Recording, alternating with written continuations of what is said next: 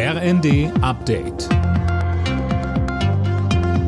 Stündlich neu. Auf den Punkt informiert.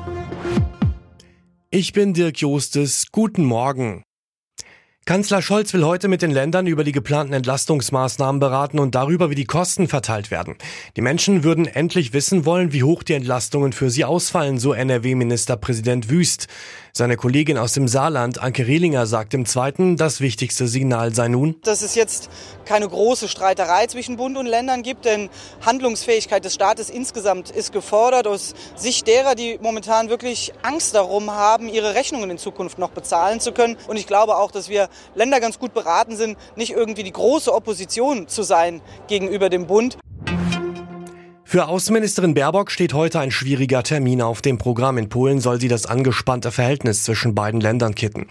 Sönke Röhling gestern hat sie schon mal einen ersten Schritt gemacht. Ja, bei einer Feier der deutschen Botschaft in Warschau zum Tag der deutschen Einheit machte sie mit Blick auf den Krieg in der Ukraine klar, dass Deutschland an der Seite Polens steht und es weiter unterstützen wird.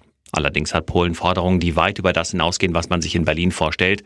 Und zwar fordert die Regierung in Warschau Reparationszahlung für den Zweiten Weltkrieg. Ein genauer Betrag wird zwar nicht genannt, ein Parlamentsgutachten war vor kurzem aber auf die Summe von 1,3 Billionen Euro gekommen. Nordkorea hat erneut eine Rakete getestet. Sie flog auch über Japan. Bewohner nördlicher Landesteile wurden aufgefordert, sich in Sicherheit zu bringen. Die Rakete landete später im Meer. Es gab keine Verletzten. Das EU-Parlament stimmt heute über einheitliche Ladestecker für Handys und Co. ab. Es wird erwartet, dass die Abgeordneten dafür stimmen. In Zukunft soll es dann nur noch einen Steckertyp geben. Damit sollen tausende Tonnen Elektroschrott vermieden werden. Alle Nachrichten auf rnd.de